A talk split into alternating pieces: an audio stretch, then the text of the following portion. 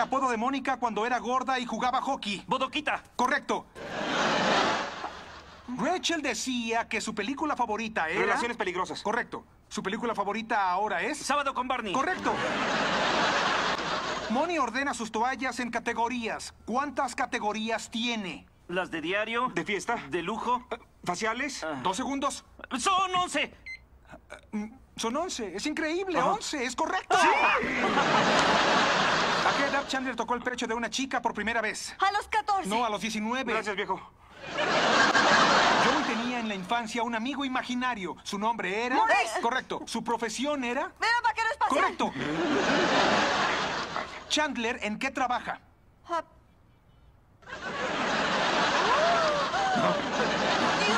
Diez segundos. Si no lo contestan, entonces pierden. Tiene que ver con números y cuentas. Entonces es número, eh, numerólico. ¡No existe esa palabra!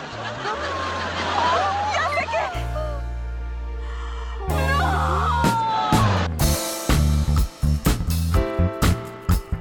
musicalmente cinéfilo.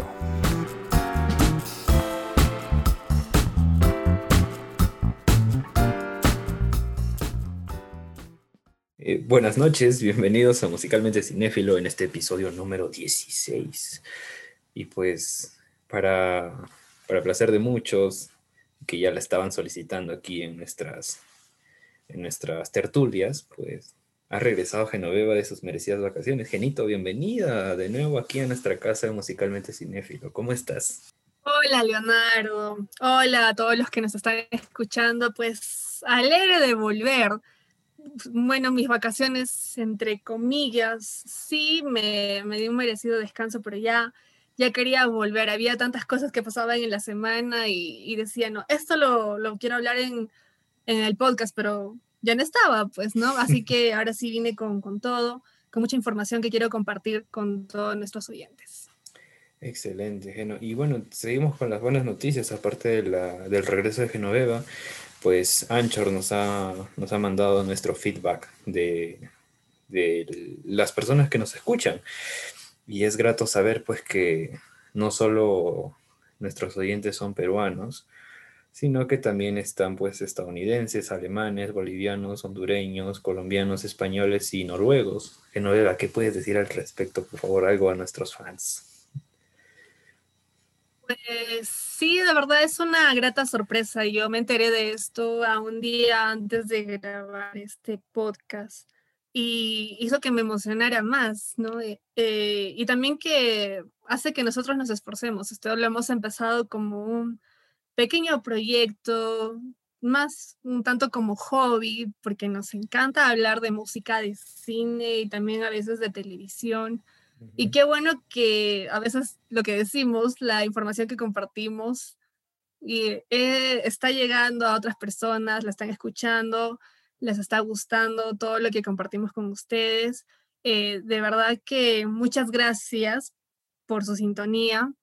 Nosotros nos vamos a seguir esforzando por llevarles el mejor contenido que podamos nosotros dar aquí en este podcast, ¿no? Y de verdad es, es una alegría muy bonita, una noticia muy bonita entre una semana que pues es- son semanas difíciles, ¿no? Por la, por la pandemia, pero justamente le decía a Leonardo, creo que tenemos que volvernos multilingües, también, no sé, de repente hablar en inglés. No sé qué pasará en nuestros eh, oyentes de Estados Unidos, no sé si será una comunidad latina o serán nativos americanos, si se reirán con nuestra, con nuestra pronunciación de inglés a veces mal hecha o Ya, ya somos memes.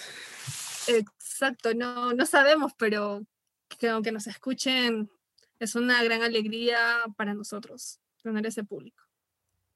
Sí, igualmente agradecido. Creo que cuando inicié este proyecto, para mí era un sueño, creo yo, tener esta, esta cantidad de oyentes y en tan poco tiempo. Creo que no hemos cumplido ni siquiera medio año de, que- de empezar este trabajo y, y saber que, que estamos yendo por buen camino, pues es, es algo gratificante para mí, para, para toda la gente que trabajamos aquí, que es que no yo prá- prácticamente.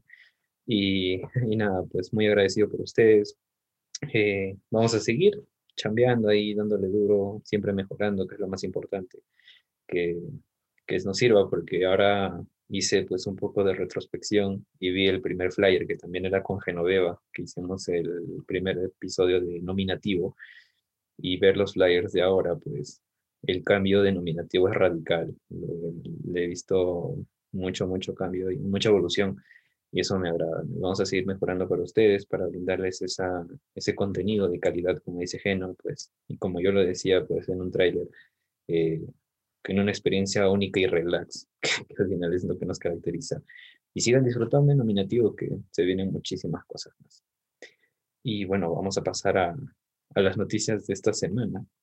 Genoveva aquí va a hablar mucho más que yo, estoy seguro de eso, porque no soy muy fan de, de la serie que vamos a hablar ahora. Que si bien sí me gustan las sitcoms, pero soy más de la teoría del Big Bang y de, de Basinga que, que de Friends, ¿no? Que de What You Doing. Entonces, eh, Genoveva nos va a hablar sobre el reencuentro de, de Friends y toda esta movida que está, que está suscitando ahora, pues, con la, con la única personaje que sé que es Rachel, ¿no? Así que cuéntanos, Geno, por favor. Bien, eh, ya sabemos que esta serie fue una de las más famosas en la época de los 90, eh, gracias a las plataformas público, millennials, centennials, la empezaron a ver de nuevo. Hace poco estuvo en Netflix, ahora va a pasar a HBO Max. Y pues muchos fans de hace 30, 40 años, también de veintitantos años, están, estamos, me incluyo, porque yo también soy fan, bueno, no fan de años, fan del año pasado. El año pasado me enganché con Friends y me vi de corrido las 10 temporadas, así que soy una fan reciente pero estamos muy, todos muy emocionados porque se está dando por fin el famoso y el tan esperado y solicitado reencuentro de Friends. Este reencuentro estaba planeado para el año pasado, tanto para las grabaciones como para el estreno, pero por el tema de la pandemia tuvo muchos retrasos, muchas suspensiones, hasta incluso pensaron que se iba a cancelar. Pero la buena noticia que nos dio Warner es que bueno, con todo el protocolo se llevó a cabo eh, este episodio especial de 45 minutos que se va a estrenar dentro de poco, y para ser exactos, el 26 de mayo en la plataforma de HBO Max, ¿no? Y pues nosotros, los fans, recordaremos como siempre a los queridos Rachel, Mónica, Phoebe, Ross, Chandler y, Joy, ¿no? Claro, ahora que ya están más gorditos, más viejitos, pero ahí están, están los seis. Los seis eh, han mantenido todavía su amistad y se han adaptado. En esa época todavía era teléfono, cartas, ahora se han adaptado a las redes sociales y comparten cada cosa que, o reunión que tengan, ¿no? Si Jennifer Aniston se, se reúne con, con Courtney Love, eh, lo, lo, postean, ¿no? Igual este, el, eh, David Swimmer, si se reúne con Male Blanc o con Matthew Perry, también lo, lo están posteando y, y, cada posteo emociona a los fans, pero ahora por fin vamos a poder ver a los seis. Hace poco se estrenó el, el tráiler de lo que sería este reencuentro y también fue un tráiler muy emotivo para los fans. Fue un tráiler de así de mucha añoranza porque revivían escenas muy icónicas, momentos muy divertidos, momentos muy emotivos que se vivió en la serie, además de que también va a contar con eh, diferentes actores que pasaron por la serie y con actores nuevos, o con, bueno, no solamente actores, también cantantes, artistas, que en esa época creo que estaban en pañales o ni nacían, pero que ahora van a estar presentes en el reencuentro de Friends, ¿no? Uno de ellos es bueno, el grupo eh, BTS va a estar en este reencuentro, también va a estar David Beckham, va a estar Justin Bieber, también Malala. O sea, va a ser interesante porque son eh, personajes públicos influyentes en diferentes aspectos, pero van a estar dentro de esta reunión que también es conocida por James Corden. También van a estar algunos actores que acompañaron a la serie, la famosa Janice de la voz chillona, también va a estar, no recuerdo ahorita el nombre del actor, pero fue el que hizo de uno de los novios de Mónica, uno de los de Richard. Eh, y así, es, diferentes actores que, que pisaron el plató del estudio 24, que también van a volver a, a este reencuentro de Friends, así que todos estamos muy emocionados por, por ver cómo se va a dar esto. Recordemos que esta serie se desarrolla en una época antes de, con la llegada del nuevo siglo, de los años 2000, y lo traspasó porque empezó en el 94 y terminó 10 años después, en el 2004. Con ellos también se ve esa transición, ese cambio de siglo. Pero ahora las nuevas generaciones de repente lo ven con otros ojos, porque hay cosas que en esa época se veían normal, tanto en la serie como en la actitud de los que tenían los personajes ante estas situaciones, pero que ahora que quizás no se ve tan normal, ¿no? De repente recibe una crítica. Y, y, eso es bueno, es aplaudible porque nos enseña cómo era el pensamiento antes, cómo está cambiando el pensamiento ahora y cómo está evolucionando. Es por eso que a mí me encanta esta serie. Yo puedo sacar muchas cosas, muchas enseñanzas de cómo eran las vivencias de estos chicos, de estos personajes en esa época, eh, chicos veinteañeros que comparten un departamento o viven cerca en una ciudad de, bueno, en Manhattan y pues pasan cosas del día a día que a veces uno llega a identificarse, a verdad. Yo había capítulos en los que me identificaba con algún personaje y eso fue también lo que, lo que me gustó muchísimo de Friends. Y también, el, sobre todo, destacar, como dice el título, Friends, amigos que a pesar de todas las cosas que hacían, las locuras, eh, todas las travesuras o los problemas en los que se metían, sabían ahí apoyarse entre los seis. Yo de verdad envidio esa amistad. Me gustaría que con mis amistades pasar esas cosas y vivir esas cosas también que vivieron ellos y llegar así a, compartir y seguir manteniendo estas amistades a pesar de los años. De verdad que es muy envidiable. Y no solamente dentro del plató, dentro del set de televisión, sino también fuera de ella, porque estos seis actores siguen siendo amigos. Y pues es bonito, ¿no? Los seis empezaron ahí, lo, hicieron un excelente trabajo, lo disfrutaron, les llegó el éxito y hasta ahora siguen conservando esta amistad. Ahí en el tráiler que nos mostraron había muchas lágrimas, sobre todo de parte de Courtney, Courtney Cox y de Jennifer Aniston, así que todos estamos muy, muy emocionados por ver, ya que hay escenas icónicas como la escena donde Phoebe se entera de la relación de Mónica con Chandler y la reacción que tiene ella sobre de que le arden los ojos. Es una de las escenas más chistosas que, que hay en la serie, o cuando Rachel se olvidó de bajar su falda cuando está en, en, la boda de su mejor amiga y pasó el rechazazo de que se le veía la ropa interior en la parte de atrás. Eh, los diálogos de, de, Joy, ¿no? Lo de How You Doing, o traducido al español, ¿no? ¿Qué tal? O lo que a veces decía Ross, como lo de Unagi o lo de Pivot, todo eso, bueno, los que son fans de la serie me van a entender y se, se van a reír, se van a identificar con esto, pero a los que no son fans también les recomendaría que vean esto porque es una amistad muy bonita y son historias también muy bonitas que ellos nos comparten, así que todos estar atentos al 26 porque HBO Max también ha publicado que algo va a haber para Latinoamérica. No se sabe si de repente adelantan la llegada de su, del estreno de su plataforma, que es muy poco probable, o que hagan como pasó con, el, con la Liga de la Justicia del Snyder Cut, que de repente entren alquiler en otras plataformas, entonces los fans de Latinoamérica lleguemos a verla en su fecha de estreno hablando de reencuentros, hablando de, cosas en retroceso,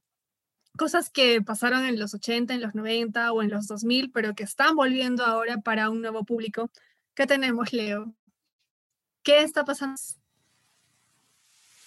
Uy, ¿qué está pasando en el mundo de la música? Pues para los que me conocen saben que yo soy fan de, de la banda Muse, soy un muser.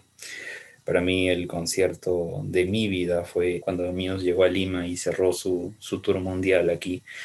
Eh, fue una experiencia maravillosa y, y, admiro mucho esa banda. Entonces, ya con este contexto, les puedo explicar que hace 20 años ellos pues sacaron un álbum que es toda una joya de la música. Es el álbum Origin of Symmetry. Origin of Symmetry pues bueno, si sacan cálculos, se, se, publicó en el año 2001, en julio del 2001. Es un álbum que, que mezcla pues rock alternativo, hard rock, eh, un, claro, rock pesado, eh, rock sinfónico, un poco de, de, rock psicodélico también. Y es que Muse buscaba con este álbum pues definir el, el modo con el que ellos iban a plasmar su música a lo largo de toda su trayectoria. Entonces buscaban como que más que un álbum debut, porque con Showbiz ya habían tenido un álbum debut bastante sólido que muchos lo criticaron porque se parecía totalmente a, a Radiohead, pero ya con, con Origin of Symmetry eh, crearon su propia identidad, que eso es lo que, querían, que, que quería decirles.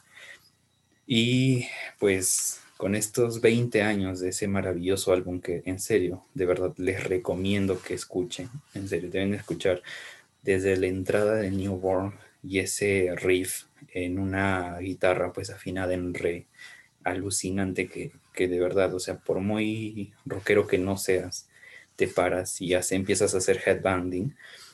Bliss, que es algo un poquito más pop, que sacaban algo más este del primer álbum de Showbiz y pasar Space Dementia. Madre mía, Space Dementia es, para mí creo que es la mejor canción de este álbum, que es una oda que le hacen a Rachmaninoff, que es un este, autor, eh, un compositor ruso, le hacen una oda en esta, en esta canción que es sublime, de verdad. Cuando llegan al clímax de la canción y ingresan al coro, ese conjunto de violines que le acompaña al teclado y ese bajo tan sutil es maravilla pura, para después colisionar en un, en un teclado tan, tan estridente, tan, tan ruidoso, que en realidad es, una, es un carrusel de emociones. Leo Hyper Music, si tienes a alguien con despecho y quieres mandarle a la M, pues escucha Hyper Music y dedícale Hyper Music.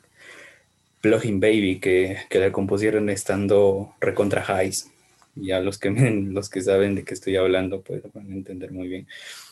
Luego Citizen Reset, que es la canción que ahora han remezclado, que es la primera que soltaron de su remezcla que van a hacer ahora.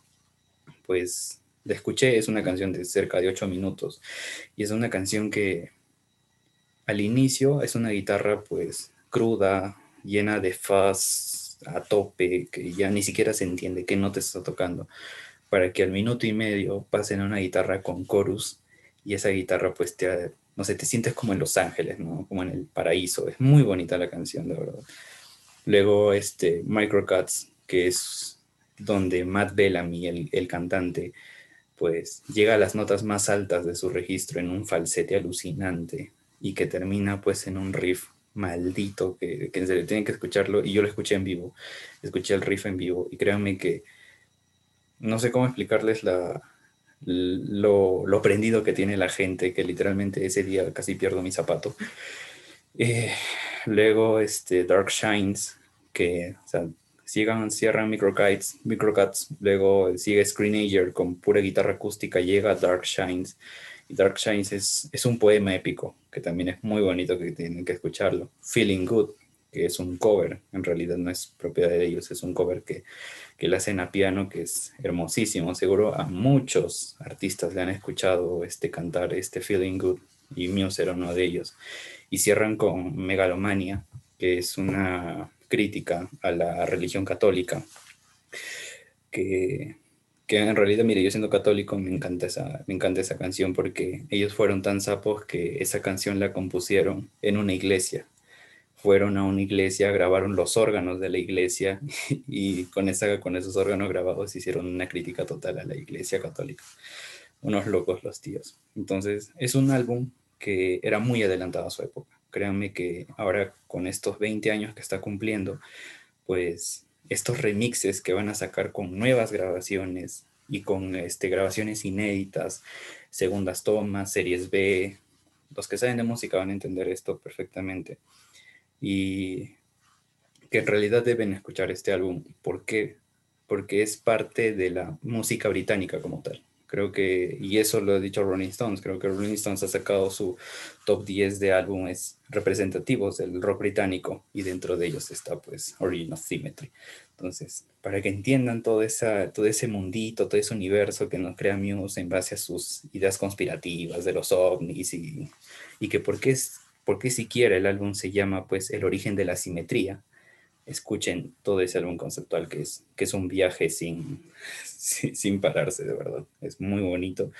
Les recomiendo, está en todas las plataformas y esperen al 18 de junio que se va a estrenar este remix total de Origin of Symmetry. Y Genoveva, ¿qué más tenemos? Cuéntanos. Wow, sí, ahora, si tú querías ver Friends, yo quiero escuchar Muse. Que sí lo he escuchado, pero así, canciones en general pero ahora voy a tomar en cuenta y le voy a agregar a mi playlist todas las canciones que nos has recomendado de, de Muse, sobre todo por, por, la forma en cómo la, estás comentando, la, la verdad lo, lo, ha hecho más llamativo, más interesante.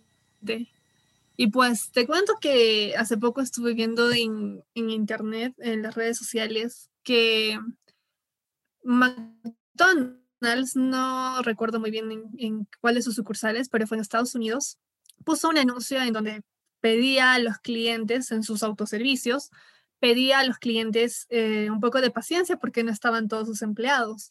¿Y por qué no estaban todos, em, todos los empleados que deberían estar ahí? Pues porque, como decía el cartel que estaba impreso ahí pegado afuera, que la mayoría de sus empleados había pedido permiso para el estreno del el videojuego de Resident Evil y, y que por eso tenían que ser pacientes los, los clientes que estaban en el autoservicio, porque no les abastecían todos los empleados que estaban adentro trabajando. La mayoría, por no decir todos, habían pedido permiso para poder eh, estar en el estreno de este videojuego. Yo, la verdad que me parece una nota muy curiosa y muy chistosa. Y no sé si tomarlo como que de verdad eh, le pidieron permiso y bueno, el gerente de McDonald's o el gerente encargado de ese, de ese autoservicio les dijo, ya está bien, pues tómate el día, o es una estrategia publicitaria que hay entre el, bueno, los del videojuego y McDonald's. Yo no sé cómo lo tomas, Leo. ¿Qué tal está este videojuego? ¿Qué nos comentas? Uy, miren, eh, siendo honestos, yo no sabía de la noticia que nos acaba de contar que no veo. Me agarro por sorpresa. Es, es que sí, bueno, no soy muy fan de, de Resident Evil pero de los juegos que he jugado, valga la redundancia, pues me parece un juego excelente. Creo que a las personas que les gusta el survival horror, que les gusta pues ahí disparar zombies a lo loco, que yo soy muy fan de Left 4 Dead, por ejemplo, los que los de la vieja escuela saben, pues eh, Resident Evil es una eminencia en lo que juego a zombies se trata. Entonces, eh, acá hay ideas encontradas, ¿no? Creo que hay emociones encontradas con el fandom. Eh, la última última entrega previas a Village, Resident Evil 7, fue como que una experiencia más cinematográfica y por eso lo hablamos aquí también, ¿no? Porque créanme que las personas que han jugado Resident Evil 7, Resident Evil eh, Village, saben que es una experiencia más cinematográfica que otra cosa, como todas las, este, como todas las, los juegos de Resident Evil desde su, desde su comienzo, ¿no? Y, ¿Y por qué digo que hay emociones encontradas en el fandom? Porque esta última entrega de Village ya se basa como que en algo más fantástico. Eh, tenemos a Lady Dimitrescu, que a muchas personas les ha parecido extremadamente atractiva, a Lady Dimitrescu, y que ha salido un mod todavía donde podías nalguear a, a Lady Dimitrescu, que es como que una, un dato curioso que es una vampiresa de 2,80, de 2 metros 80, que te busca y trata de matarte. Entonces yo no les voy a spoilear nada sobre, la, sobre el juego. Espero que las personas que tienen Play 4, Play 5 la puedan jugar. Es una joyita de, de, de juego. Y es que aparte de vampiresas hay hombres lobo, tantos zombies no hay, ¿no? Hay un, hay un main que, que, controla pues la, el magnetismo, ¿no? Es algo como una especie de magneto, pero mezclado con Dross, como diría Fede Lobo. Y, y, es que este juego pues se ha alejado mucho de sus orígenes, opinan algunos, ¿no? Pero en mi opinión personal yo creo que es un juego que, que no se está alejando de sus orígenes, sino que está evolucionando en algo más que tal vez el, el, hecho de matar zombies puede resultar y ser muy monótono para algunas personas y que la historia puede resultar repetitiva. Entonces lo que están haciendo los ejecutivos de, de, Capcom con esta nueva entrega de Resident Evil, que es la continuación inmediata de la 7, pues es reinventar un poco su, su juego, ¿no? su saga. Y, y, esperemos que a la gente le guste. Creo que ha tenido muy buenas críticas, de verdad. Violencia explícita, creo que menores de 18 años no podrían jugar ese juego porque hay mutilaciones y todo eso. No se guardan absolutamente nada. Desde las 7 ya podemos observar que no se guardan absolutamente nada, que hay escenas que se que inspiran, se, se mucho en películas, por ejemplo, La masacre en Texas, ¿no? O sea, hay, hay pelis que, que sirvieron mucha inspiración a Resident Evil y en especial en estas dos últimas. Entonces, violencia asegurada, buena violencia creo, no es, es violencia tar tarantinesca, si lo podríamos llamar de alguna manera. Muy buena historia, una historia muy sólida, personajes inolvidables, la música también que te, que te produce mucha tensión, muy aparte de lo que estás jugando. Eh, y pues la experiencia con la Play 5 pues es, es de otro planeta. Entonces, totalmente recomendada, espero que, que, ustedes también la puedan jugar o al menos ver algunos gameplays, como es mi caso, yo desgraciadamente no tengo Play 5, pero gracias a, a mi youtuber favorito que es Fede Lobo, que esperamos que en algún momento nos escuche el gran Fede Lobo, eh, me he pasado viendo todos sus streams en, en, Facebook Gaming de Resident Evil Village y créanme que se ve muy muy bien el juego. Así que muy recomendado. Y ahora que también va a salir su, su serie en Netflix, que no, tú viste el tráiler, creo que lo viste, creo más, más conciencia que yo, yo lo vi de reojo. Cuéntanos, ¿qué tal está ese tráiler de, de Resident Evil? Bueno, más que la historia, me impresionó bastante la técnica de animación. Yo sí sentí que estaba dentro del videojuego y pues no, no, no he visto mucho de Resident Evil, tampoco no lo he jugado, apenas vi una película de la saga de Mila Jovovich, pero en serio el tráiler está buenísimo y promete, lo, los pocos comentarios que leí están con unas expectativas así, pero positivas, ¿no? Quieren ver ya este, estreno que se va a dar en Netflix y pues yo también lo estoy esperando, no, no, no me llamaba la atención, pero ahora sí, porque como te digo, me, sorprendió la animación con la que, que se, se, ha hecho esta serie. El tráiler nomás está mm, buenísimo, así que vamos a ver. Y, y, creo que Netflix lo sacó estratégicamente, quizás también, ahora que se está lanzando el videojuego, no sabemos. Y últimamente como que yo todo lo estoy viendo como estrategia de campaña, no sé. Mi chip de marquetera se está activando. sí, se está activando ahí mi chip de, de marquetera.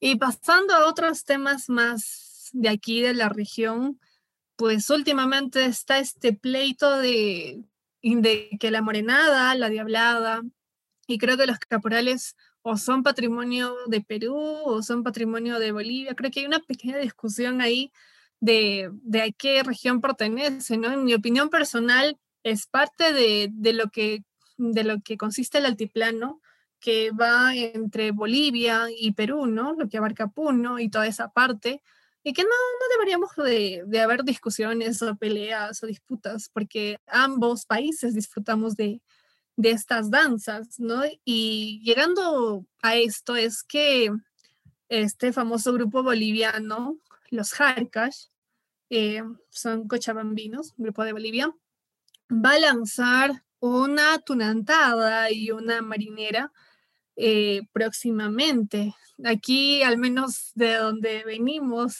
Leonardo y yo escuchamos bastante la tunantada, así que es una noticia que nos sorprendió bastante para nosotros. Fue una noticia muy grata y, y muy sorprendente. Dijimos, ¿qué? Los, los jaricas, tunantada, sabemos que la tunantada estos últimos años se ha expandido a bastantes lugares del Perú, no solamente la escuchan de donde venimos, sino también le escuchan en Cusco, en Lima, en Puno, en Cajamarca, diferentes lugares. Y diferentes artistas peruanos también han llegado a colaborar con artistas que tocan, cantan la tunantada y que, bueno, este, esta danza, este género de música haya llegado hasta Bolivia, hasta los Jaricas, de verdad que a ver qué, qué nos trae, ¿no? Eh, Gonzalo Hermosa, director de la agrupación, comentó ¿no? que ellos quieren hacer una canción dedicada a la sierra y otra a la costa en agradecimiento a los países que le han abierto las puertas en su propuesta musical, ¿no? Como Perú, Ecuador, Colombia, Argentina. Y pues van a lanzar este álbum que, aparte de Tunantada y Marinera, también va a incluir una cueca chilena, una samba argentina, entre otros géneros que también encierran eh, otros países de, de, aquí, de Latinoamérica, para ser más específicos, de Sudamérica. ¿Qué te parece esta noticia, Leonardo? Pues muy, muy agradable, ¿no? En realidad, este, pues somos puritos jabos, creo tú y yo. y saber que van a sacar una tonantada a los Jarcas es, creo, partiendo que es interesante. Ese, ese un rítmico que, que normalmente no, no, no, suenan, ¿no? O sea, es, creo que están innovando en su, en su estilo musical. Y para mí, pues, es, es agradable, ¿no? Creo que cualquier músico que en realidad se está reinventando, está, este, pues, ¿cómo diría? Está descubriendo nuevos, nuevas armonías, nuevos estilos, pues que lleguen algo que es nuestro y que, que, hemos sentido por mucho tiempo propio y que seguimos sintiendo propio, pero que ahora es más universal, si lo podríamos llamar así, pues qué bonito, ¿no? De verdad, para mí es bonito saber que, por ejemplo, tengo amigos en, en universidad que, que, se mueren por bailar Tunantana en el 20 de enero y que pues ahora vamos a tener que esperar un par de años más, siendo un poco optimistas y que, y que ahora la, la tunantada, pues, de lo que ya es revaluada, pues ahora está en su plena magnificencia y eso es muy agradable. Como Jaujino es un gran orgullo escuchar que, que nuestros amigos de los Jarcas, que también su música es muy bonita, es muy, es muy de ellos, creo, no lo podría definir de otra manera, pues van a tocar tunantada, ¿no? Qué agradable, qué agradable noticia y pues que espero que otros grupos también sigan, sigan ese mismo rumbo, que hay muchas más este, estilos por explorar, que nuestro Perú y en sí nuestra región latinoamericana es vasta en cultura musical, si, si de eso se habla. Así que descubran que de verdad hay muchísimo, muchísimo, muchísimo por ver en, nuestra, en nuestros estilos musicales peruanos. Y yo también estoy así ahora la expectativa de, cómo va a sonar esta tonantada, esta marinera, una marinera eh, cantada por los Jarcas, a ver cómo sale, sus voces son hermosas y muy aparte de sus apellidos, pero sí, estamos con la expectativa y qué, qué lindo que, mm, a diferencias aparte del problema con el tema de las danzas, que ahorita están en discusión entre Perú y Bolivia, ellos quieran hermanarnos más, ¿no? A, a Perú y Bolivia somos descendientes de, del mismo, eh, bueno, de el Tahuantinsuyo, ¿no? Que se dividió entre Bolivia y los diferentes países, hablando un poquito de historia. Ah, y esto no, nos, en serio es una gran noticia que llega ahora en esta época de pandemia, que, bueno, ya en su momento estaremos comentando cuando ya los Carcas estrenen este álbum, porque no solamente va a ser Tunantada y Marinera, sino que también van a ser otros ritmos que también abarcan la región de aquí de Sudamérica. Y volviendo al cine, salieron las primeras críticas de Cruella de Vil. Aquí voy a leer algunas. Por ejemplo, eh, Joel Mars define esta película, esto es un crítico de cine, la define como una película, eh, bueno, está recomendadísima. La crítica la está alabando. Este crítico le, le puso cinco estrellas. Ahora, Jan Sandwell, cuando la vio se sorprendió porque eh, pensó que no era una historia muy al estilo de Disney. Sabemos que Disney cuida mucho sus películas por tratarse de un público familiar, pero le, preocupó la, lo oscura y lo salvaje que es esta película y es, él decía que este es un live action de Disney que se parece más entre un cruce de eh, Barman Returns y El Diablo Viste a la Moda. O sea, no está apta para niños porque la calificó como salvaje y oscura, pero que su vestuario y maquillaje son merecedores de, del Oscar. Eh, muchos críticos también alabaron la actuación de, de Emma Stone en esta película, que hace un excelente papel dejando ahí el relevo que le de la, nuestra querida recordada, y recordada Glenn Close, que también hizo un excelente papel, un magnífico papel en 101 Dálmatas y en 102 Dálmatas. Ahora hay otros críticos que también la califican como que es un cruce entre Joker, que también se parece a Maléfica, pero que definitivamente no es acta para niños, porque es oscura y eso, al menos desde mi perspectiva, la hace más interesante, porque a mí me, me encantan cuando, cuando, las películas te muestran esta temática de una personalidad oscura o con algún, um, alguna enfermedad mental o algo que, que tenga en su origen, en el origen del personaje que ya luego vemos cómo es, ¿no? ¿Por qué es malvado? Así que estamos con todas las expectativas. Y pues Disney Plus la va a estrenar el 28 de mayo, pero al igual que con Mulan, no es que ya la plataforma, bueno, la película se carga en la plataforma y ya tú le pones play y listo, sino que si quieres verla en, en su mm, acceso Premier, por así decirlo, tienes que pagar, aparte de tu suscripción, 54 soles con 90. Y bueno, de ahí tienes que esperar un tiempo para que ya la puedas ver gratis en la plataforma. Pero yo creo que Disney lo está haciendo una buena estrategia porque lanzó la película, los críticos la están alabando y bueno, la gente que, que sí quiere verla ya, como pasó con el tema del Joker, va a poder pagar o va a querer pagar estos 54.90 y ver la película en su estreno. Porque saben que cuando este tipo de películas, sea Batman, la Liga de la Justicia, el Joker, uno cuando se estrena la película entra en las redes sociales y hay un montón de referencias y spoilers, así que es un terreno minado. Y justamente por no pisar estas minas, la gente de repente que va a querer comprar la película para verla, pero hay otros que la van a esperar. En fin, los críticos están alabando la actuación de Emma Stone y la película en general. Uy, bueno, eh, yo inicié, pues, eh, vi el primer tráiler, bueno, el teaser que salió de Cruella y estaba un poco escéptico, ¿no? Pero en realidad eso, eso me pasa por ser un poco prejuicioso, pero ahora, ahora que lo mencionas, Geno, eh, en realidad espero, espero verla en algún momento. Bueno, estoy seguro que no la voy a ver cuando se estrene, pero eh, en algún momento la veré y de seguro me va a encantar porque si la están comparando pues con Joker, con, Batman, eh, pues va a, ser una, va a ser una muy buena película. Ahora, con este tema de las enfermedades mentales y cómo la plasman en el cine, creo que es una, no sé si llamarlo género, pero es un, es un tópico que a mí en realidad me gusta mucho del cine. Que cómo lo trata de plasmar, ¿no? A veces de una forma un poco fantástica y otros muy realista. Entonces, solo por el hecho de que la hayan comparado con el Joker, en realidad, pues crea mucha expectativa, en especial en fandom como nosotros, ¿no? Que, que tal vez no vimos tanto Siento un Dálmatas, pero sí hemos admirado demasiado a Cruella de Vil por esa, esa personalidad tan imponente y empoderada que, que, nos ha, que nos ha demostrado siempre.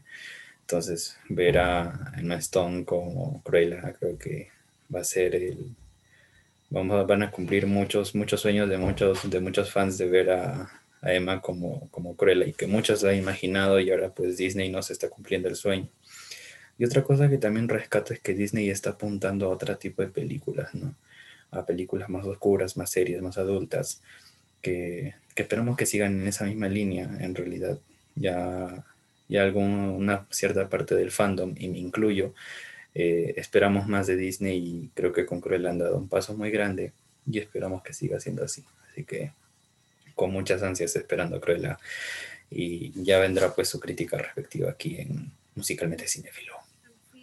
Sí, lo interesante es lo que mencionaste. Hay muchas, últimamente están sacando muchas películas sobre el tema de enfermedades mentales, ¿no? Hace dos, antes de que yo, bueno, me tome el descanso, comentábamos El Padre, eh, que también era sobre el tema de demencia, Alzheimer, también el, el, Joker, o sea, son muchas películas que tratan de enfermedades mentales o degenerativas. Creo que también se merece su propio episodio comentar estas películas y cómo es que los actores tienen que prepararse y entrar en papel, porque estos personajes son complejos y para que nos muestren todos esos matices, eh, cómo tratar de meternos en su cabeza, empatizar con ellos eh, para que lo logren es realmente fantástico y nos gustaría ver cómo es ese trabajo, no dentro y fuera de las cámaras. Así que yo creo que se merece su episodio.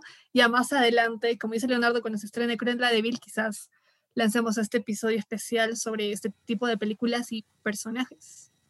Y también hablado lo de, lo de Disney, que se está eh, ampliando, quiere ampliar su público, creo que va a lanzar una plataforma también ya donde va a permitir sus películas eh, más adultas, como Bohemian Rhapsody, que no está en Disney Plus a pesar de que tiene los derechos.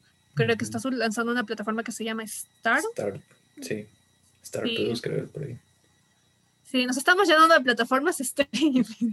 Sí, madre mía, ¿de dónde vamos a sacar tanta plata? sí, ¿qué, creen los, los, que, los accionistas, no sé, de la Warner, de Disney, de todas estas cadenas de televisión, que nosotros tenemos tanta plata todo tiempo? Como decía pues antes del episodio, pues Cuevana, ponte las pilas, pues. Cuevana fiel, fiel a los, sobre todo a los fans latinoamericanos, porque he visto que en otros países no hay tanto esto. Pero Incluso rochosamente está ahí el tráiler original en la página oficial con el check azul y más abajo te está en los comentarios te están compartiendo el link de Cuevana. Hasta ese nivel llegan los latinoamericanos, no puedo creerlo. Mía, madre mía. Cuevana es la vieja confiable, creo. sí, o sea, así de son los, no solamente peruanos, he visto que también mexicanos, colombianos, y, te lo comparten así, caleta nomás, ¿no? Ahí enfrente de, de la página oficial cuando te, te, pueden banear o hacer algo, pero igual, ellos le comparten, eso, me, me, parece cuando, Eso es como Paseo La Breña, y que sabes perfectamente que hay dos policías ahí, pero la señora está vendiendo sus DVDs ilegales, pues prácticamente lo mismo. Y ahora con las plataformas de streaming, no solamente está pues la gran reina que es Netflix, está HBO, HBO Max que se viene ahora para Latinoamérica, Disney Plus, Paramount Plus, ¿qué más? Universal Plus, todos los Plus que van a venir después, no sé. Ya pues, se nota que estamos cambiando, que estamos adaptándonos de la radio a la TV, de la TV a las plataformas de streaming que vendrá más adelante, no sé, de repente como en Black Mirror, que en la retina de tu ojo nomás vas a tener todo el contenido quizás. Pues sí. Qué interesante. Y bueno, nosotros también que tenemos nuestras plataformas de streaming que nos dan de comer, como es Anchor y Spotify, así que prácticamente esto está dominando el mundo. Y hay que empezar a, a vivir de ello, ¿no? Bueno, este este episodio llega gracias a Merlo Fast Food, gracias a nuestro sponsor, las deliciosas hamburguesas de Huancayo, hechas en casa, claro que sí. Pueden hacer sus pedidos eh, al número 954-620019. 954-620019. Hacen delivery en todo Huancayo y posteriormente harán delivery en Jauja y San Jerónimo. Así que estén atentos a las publicaciones que nos dan las redes sociales en Merlos Fast Food. Gracias, Merlo y pues disfruten de esas deliciosas, deliciosas hamburguesas. Claro que sí. Son deliciosas como para que te a pasar el antojo de, ay, se me provoca una deliciosa hamburguesa de, pura, de pura carne. Sí, deliciosas, cinco estrellas, 100% recomendado. Para los que estén en las zonas que ya mencionó Leonardo, aprovechen en pedir sus deliciosas, sabrosas, riquísimas hamburguesas Merlo. Así es. Muy bien. Ahora sí. Ahora sí, creo que nos vamos. Eh, gracias por todo, gracias por escucharnos. Esperamos que, que, este episodio haya sido agradable para ustedes como para nosotros también lo fue. Y nada, pues Genito, palabras finales. Igual, un gusto haber compartido contigo, Leonardo, todas estas noticias, bonitas noticias, interesantes y sorprendentes noticias también alegre por, por haber, haber vuelto acá musicalmente a Cinéfilo, mi casa desde hace dos meses, con la alegría de que este proyecto que se, está, que se empezó hace poco está creciendo para bien, está poco a poco llegando a más lugares. Es una excelente noticia y pues poco a poco también vamos a seguir evolucionando, innovando y también agradecer a todos nuestros oyentes que están creciendo con nosotros en este proyecto que estamos haciendo con mucho cariño. Igual ya se viene la próxima semana un episodio dedicado especialmente a la música de protesta. Uy, eso Ya está que contra este- interesante. Exacto, vamos a hablar sobre todas estas canciones, estas letras explícitas, no tan explícitas, o que te invitan a, a pensar en que "Hey, hay que cambiar esto, no me gusta cómo está la sociedad, de cómo está manejando o las autoridades nuestra, nu- bueno, nuestra época, nuestra sociedad, los derechos, eh, los, cómo es todo esto, ¿no? La libertad de expresión. En fin, esto es lo que se viene en el próximo episodio. Y bueno, pues que tengan una bonita semana, cuídense mucho, no se olviden seguir con todos los protocolos de bioseguridad. Ya están llegando las vacunas, esas son excelentes noticias. Y pues hasta el próximo episodio. Ok, cuídense mucho. Ya saben dónde encontrarnos en Facebook, en Instagram. Y pues nada, de verdad, pásenla en familia mientras, mientras pueden. Aprovechen esta pandemia para lo bueno, ya saben. Reinvéntense si es necesario. Y no se olviden de escuchar pues cada semana musicalmente cinéfilo. Solo aquí en Nominativo Podcast. Eso ha sido todo por hoy, pues hasta una próxima ocasión. Bye.